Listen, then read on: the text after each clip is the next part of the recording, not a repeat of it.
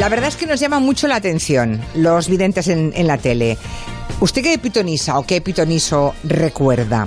Para muchos, yo diría que esos programas son casi programas de humor, ¿no? Porque hay mucha burla eh, mucho sketch de humor en base a inspirándose en esos pitonisos, esos señores de la bola mágica. Pero digo yo, Borja Terán, buenas tardes. Hola, buenas tardes. Que algo más explicará el éxito televisivo que tiene, bueno, es que es eterno, ¿no? E inquietante. La pregunta es, ¿por qué hay personas que ven esos programas? Eh, ¿Cuántas veces tienen que equivocarse y meter la pata para Mm. convencer a los crédulos?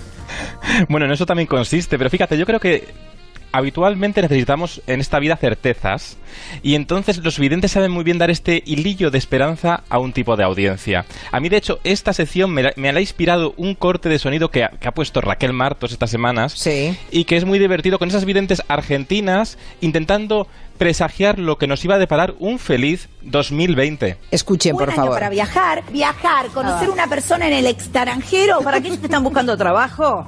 Ideal. Mucha Ah, alegría uh, compartida. Hay una mano amarilla que significa golpea que te van a abrir las puertas. Si hay personas que piensan va a aparecer alguien a molestar, no, no aparece y no Siempre molesta a fe. O sea que es un año de depositar un poco la fe en lo que el universo tenga para darles. Para aquellos que se fueron al exterior, que no se vuelvan porque realmente van a andar bien. Van a estar estables, van a firmar contratos verdaderos. Va a ser un año realmente con protección, uno se va a sentir cómodo, va a poder caminar por la calle. Es Bueno, es, que es, es insuperable. O sea, una, una, una vidente en diciembre del 2019 diciendo que va a ser un año estupendo para moverse, para los contratos, para estar por la calle, para salir y no volver a entrar. Bueno, en fin, es, es que no Para hay- caminar, para viajar. Es que Sí. no hay por dónde coger. No dio ni una. No, No, no, ni no, una. esta señora estará, y- supongo, metida dentro de la mesa camilla en la que haría esta predicción, no lo sé. Mira, es que esta señora no, no acertó en una cosa. Y es que la buena vidente dice siempre generalidades, no dice tan, cosas tan, detall- tan, tan claras. Y esto lo hacía muy bien en el año 95. María Teresa Campos hizo un gag con, con Lina Morgan. Y Lina Morgan justamente hacía de vidente argentina y jugaba así sus cartas de, de vidente. ¿Y cómo adivinaste la boda de Rocío Jurado y que ella iba a llorar en la boda? Viste vos las lágrimas, Regio.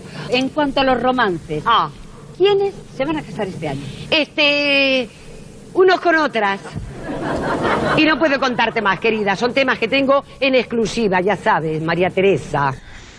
Claro, claro, o sea, Claro. vaguedades, generalidades, te pillas menos los dedos que lo que acabamos de Claro. escuchar. Y esta dices que es Lina Morgan. Esta es Lina Morgan haciendo de vidente argentina en un especial en el año 95, en un especial que dirigió Valerio Lazarov y que tenía mucho ese sarcasmo que hacía muy bien Lina Morgan de la ingenuidad nacional, ¿no? De Esa cosa de reírse de, de la picaresca de nuestro país Sí. y también a través de las videntes. Con ella empezó, con Pero- María Teresa Campos, que seguramente de las más conocidas, ¿no? Esperanza Gracia. Bueno, y que sigue, Esperanza Gracia lleva 30 años haciendo el horóscopo en televisión y yo creo que acertó Esperanza Gracia con utilizar un truco televisivo muy importante, que es hacer esto de los rankings. Tú sabes que hace como una tabla, como si fuera la lista de los 40 principales, Sí. y empieza con el horóscopo último y no sabe quién va a estar el primero eh, de la tabla, que es el que mejor le va a ir la semana. Y eso lo sigue haciendo Esperanza Gracia. Esperanza Gracia que, por ejemplo, visitó ya en Hola Rafaela a Rafaela Carrá y ya se lió con el pronóstico del año 93. Las haditas recuerden que son las ayudas que le van a venir regalado del cosmos y las estrellas, las expectativas que todo vamos a tener para este año 1983. Y vamos a empezar con... Ay, yo, 1993, No, no, 10 años menos. Pues. Nada, nada, es que somos muy jovencitas. Bueno, es una O sea, tontería, es una eh, se, tontería, se pero- equivocó de 10 pero- años, ¿no? Sí, pero bueno, oye, Rafaela le corrige ahí con su acento. Esperanza Gracia, yo creo también su éxito es Julia, porque dice muchas coletillas que son muy fáciles de imitar. Esto que dice ella siempre, de hay algo que te atormenta, te inquieta, mira, mira. Porque hay algo que te inquieta, te atormenta o te perturba. Ay, ay, ay, ay, ay, ay. Sí. Esto de jugar, o dice mucho lo de mi queridísimo Piscis, y... Ah, ¿Tú qué eras? un- ¿Me dijiste? Yo soy Leo. Leo. O sea, eres Leo. Vale, vale. Sí.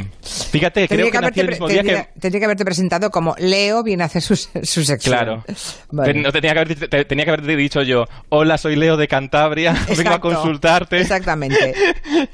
Pues sí, pues no, pues no, pues fíjate, Esperanza Gracia también tiene un poco de mala leche, que el vidente para dar autoridad tiene que tener un poco de, pues eso, de ser puñetera. Respira hondo y no te exijas tanto. Respirando y no te exijas tanto es un poco, a veces en Twitter hace unas respuestas, le preguntan por el horóscopo, porque ahora el horóscopo ya en la tele no está tanto, ni en la radio, como hablabais antes. No. En la prensa yo creo que sigue, pero en las redes sociales hay cuentas de horóscopo, Esperanza Gracia tiene una, que no veas el éxito que tienen. Va haciendo ahí los pronósticos ahora en Twitter. Ahora yo este en Twitter mundo, están los que creen. Cuando entro en este mundo y me cuentan cosas del, de- del tema astrológico, yo es que me pellizco y no me lo acabo de creer. O sea, me pincho con un alfiler y no doy sangre porque no, es que no lo veo. Yo en, mi- en mi entorno no veo a nadie hablando de. Hay gente que no sabe ni Yo el tampoco, signo ¿eh? que es. Hay gente que, ah, pues no Yo lo sé yo. En fin, Sí, está un poco ya la cosa, pero... muy que devaluada, ¿no? Muy devaluada. Muy devaluada, pe- muy devaluada, pero a nivel televisivo Mm. hay siempre una clave de los, sobre todo los programas del corazón, de los reality shows, que es que el espectador se sienta superior. Ese sentimiento de que están estafando a otro y tú desde tu sofá dices, mira qué gracioso cómo se ríen de esta persona. Y eso los, los videntes lo tenían y por eso proliferaron tanto en programas como Moros y Cristianos, mm, que presentaba Javier Sardá, luego en Crónicas Marcianas, por supuesto. Una de las que más proliferó y proliferó más por su personaje, más que por sus vaticinios, lógicamente, por ese surrealismo, esa forma de vestir, esa excentricidad, era Aramis Fuster, que ella misma reconoce que lo de los videntes no se lo cree. Si en este país, vamos a suponer, hay, noven, hay 100 videntes, 95 son impostores. Y ya sé que esto molesta, pero soy la máxima autoridad mundial en materia de ocultismo y no puedo permitir que a la gente se le estafe, que a la gente se juegue con sus ilusiones. O sea, ella no estaba dentro de los 95. No, ella, ella no estaba puede permitir- fuera, Ya. Es un poco como los que hacen los bulos ahora, ¿sabes? Que ya ellos mismos se justifican. Yo no puedo permitir que os estafen, que para eso ya estoy yo. Tengo que tener el monopolio, ¿no? Bueno, es un poco esta cosa Yo me de acuerdo la mucho. parodia. Oye, que acaba de llegar Xavier Sardá, lo veo a través del cristal, que hace tres, hace tres meses que no lo veo, me ha hecho una ilusión verle. Ay, y justo llega a tiempo. Pues viene llega en el momento. Llega en el momento de, de oír su bruja Lola. Oye, Y sí, un fragmento además sacado, extraído de Crónicas Marcianas, que igual su risa se oye de fondo. Mira, mira. Está pachuchillo, pero lo que pasa es que le veo que va a tener una... ¿Qué? Que lleva cuatro años muerto. Su bruja. Sí, pues yo te... eh, muchas gracias, pero te vas a acordar de la Ah. bruja, porque... Se va calentando. No te he querido cortar teléfono, porque te iba a decir 90 años. Yo sabía que era mentira, pero por no seguirte la broma. ¿Qué te da coraje? Te voy a poner unas velas negras que te va a acordar de Lola Montero. hoy las velas, ne- las famosas velas Ah. negras. Bueno, pues que Sardá se tronchaba, claro. Bueno, se tronchaba ese, ese sonido Claro. de fondo, ese chimpún Sí. de la llamada fin- del momento final era de Crónicas Marcianas, que sabían jugar mucho con las músicas de fondo. La, bru- la Bruja Lola fue tal fenómeno que incluso en Antena 3 hizo un reality como un gran hermano de videntes. ¿En que serio? participaba la, la Bruja, sí. Pero era, era otra, era en otra vida de Antena 3 esta. Era... Sí, claro, en otra vida, en Ya, 2004. El castillo de las mentes prodigiosas se llamaba. No funcionó, no funcionó. Mm, por eso nadie lo recordamos. Lo presentaba Alicia Senovilla, pero tenía, estaba bien el reality porque tenía humor. Y al final estas cosas en televisión, estas cosas no te las puedes tomar en serio. Es mejor relativizar. eso lo hacía es muy que, bien Sardá. claro, es que si te ríes, vale, pero si te lo tomas en serio, pues el riesgo es enorme. Y luego tenemos eh, Claro. la propia parodia del género, porque yo recuerdo a Lola Flores haciendo de bruja.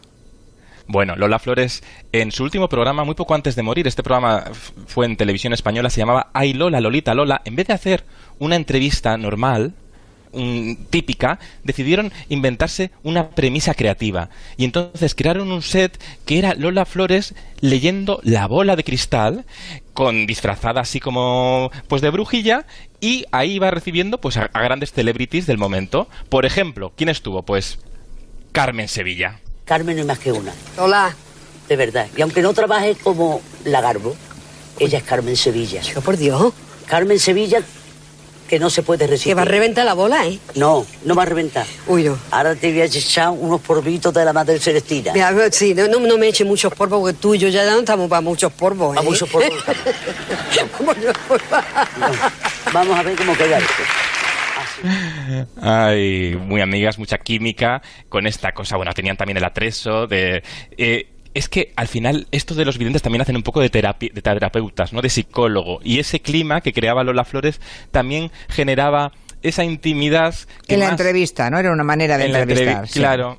eh, que en vez de presagiar el futuro, ¿no? Pues de repente a Carmen Sevilla pues le desvelaba indiscreciones. ¿Tú sabías que, que Cantinflas estaba tan loco por ti? ¿Te acuerdas cuando te regaló el brillante aquel? de seis quilates blanco azul. ¿Cómo que tú me Que dijiste nos que no? asustamos. ¿Cómo asustaste que tú me dijiste que no lo cogiera? dije, Mira, Carmen, yo ya no soy, no soy virgen, porque ya no lo era. Le, le digo, pero tú eres virgen todavía, y si te queda con el brillante de Cantinflas, pues se va a tomar alternativa de pedirte otra cosa. Y se lo devolvimos. Oh, qué pena. Las cosas que está descubriendo esta Lo que aquí. valdría ese brillante ahora, Carmen, ahora lo que haríamos las dos con el brillante ahora. Ahora no se lo devolvía. Pero yo dije, no, Carmen, es- tienes tú que devolverlo de seguida. O sea, que Cantinflas, Mario Moreno le regaló un brillante tamaño industrial a Carmen Sevilla eh, para que le leyera poesías, claro, debía ser el brillante. Claro. Eh, sí, a cambio de tú me lees unas poesías y yo te regalo un brillante. Ya me imagino. Y ella lo devolvió, o sea, consultó con Lola Flores y le devolvió el brillante. Claro, porque ellas siempre eran muy amigas y entonces ahí hacían eh, esta cosa, ¿no? Y Lola Flores ahí lo, lo desveló. Por cierto, la última entrevista de este programa, de Lola Lolita Lola, que es un programa que grabó muy poco tiempo antes de, de morir, Lola Flores, de hecho, hubo... Año imágenes 95 que se- estamos, ¿no? No, 95, el último programa se grabó el 1 de abril y ella murió en mayo. O sea, mm, eh, también entrevistó pues, a su pareja, a el, al- a el Pescadilla, y así también vivieron confidencias frente a esa bola de cristal en la que pronosticaba el futuro a su manera Lola Flores. Me gusta leerte la bola, porque como ya han pasado tantos años y nos olvidamos de muchas cosas, sí. ¿De, la- de De cosas que ¿De me acuerdo. ¿De. ¿De no comer? ¿Para, para? No, y de las cosas que me acuerdo y de las cosas que no han pasado. Auguro una vida larga, una vida tranquila, con el cariño de todos, y que seguirás tocando la guitarra y cantando y bailando, como lo ha hecho siempre, porque fuiste de los primeros que salió de Barcelona, luego. con un paladar tremendo, de verdad. Y en tu sitio siempre, siempre en tu sitio. Siempre en tu sitio. Una vida recalcó. larga y tranquila. Bueno, no fue larga, efectivamente, porque al cabo de un mes y pico moría Lola Flores. Tremendo eso. Sí. sí. Un, buen, un, un buen testimonio vital, ¿no? Como Sí. última entrega en televisión. Por cierto, has hecho una ultra, cole- una ultra corrección. Le has dicho el pescadilla. No, es el pescailla. El pescailla. El pescailla. Es que hoy había salido bastante bien la sección, Julia. Algún día te tengo que contar cuando yo era becario en unas revistas de televisión que empezaban por T, y, eh, o sea, por T, en TP, la revista de televisión. Sí. Edité muchos días los horóscopos, me tocaban a mí de marrón de editar el horóscopo. ¿En Y serio? llegaba, sí, me llegaba el horóscopo y yo lo tenía que encajar en la, en la caja del texto, claro, de la maqueta del diseño de la revista. Y por tanto, la Y gente veía- iba a ser feliz o no en función del tiempo o del espacio que, que tenías. ¿no? Del espacio. Y yo decía, uy, la vidente ha tenido esta semana problemas en su casa porque todo habla de lo mismo, de que de las goteras. Eso de y los- había que corregirlo un poco, había que mejorarlo un poco. Hubo un tiempo, sí, hubo un tiempo en que la gente empezaba con los horóscopos en los medios de comunicación escritos o incluso en los audiovisuales. Ahora ya los que empiezan empiezan por los tweets, seguramente, ¿no? Sí, sí, sí. La vida es un tuit. ahora Ay, mismo. sí. Bueno. Ay, ay. Hasta la semana que viene. Adiós. Adiós, Borja Terán. En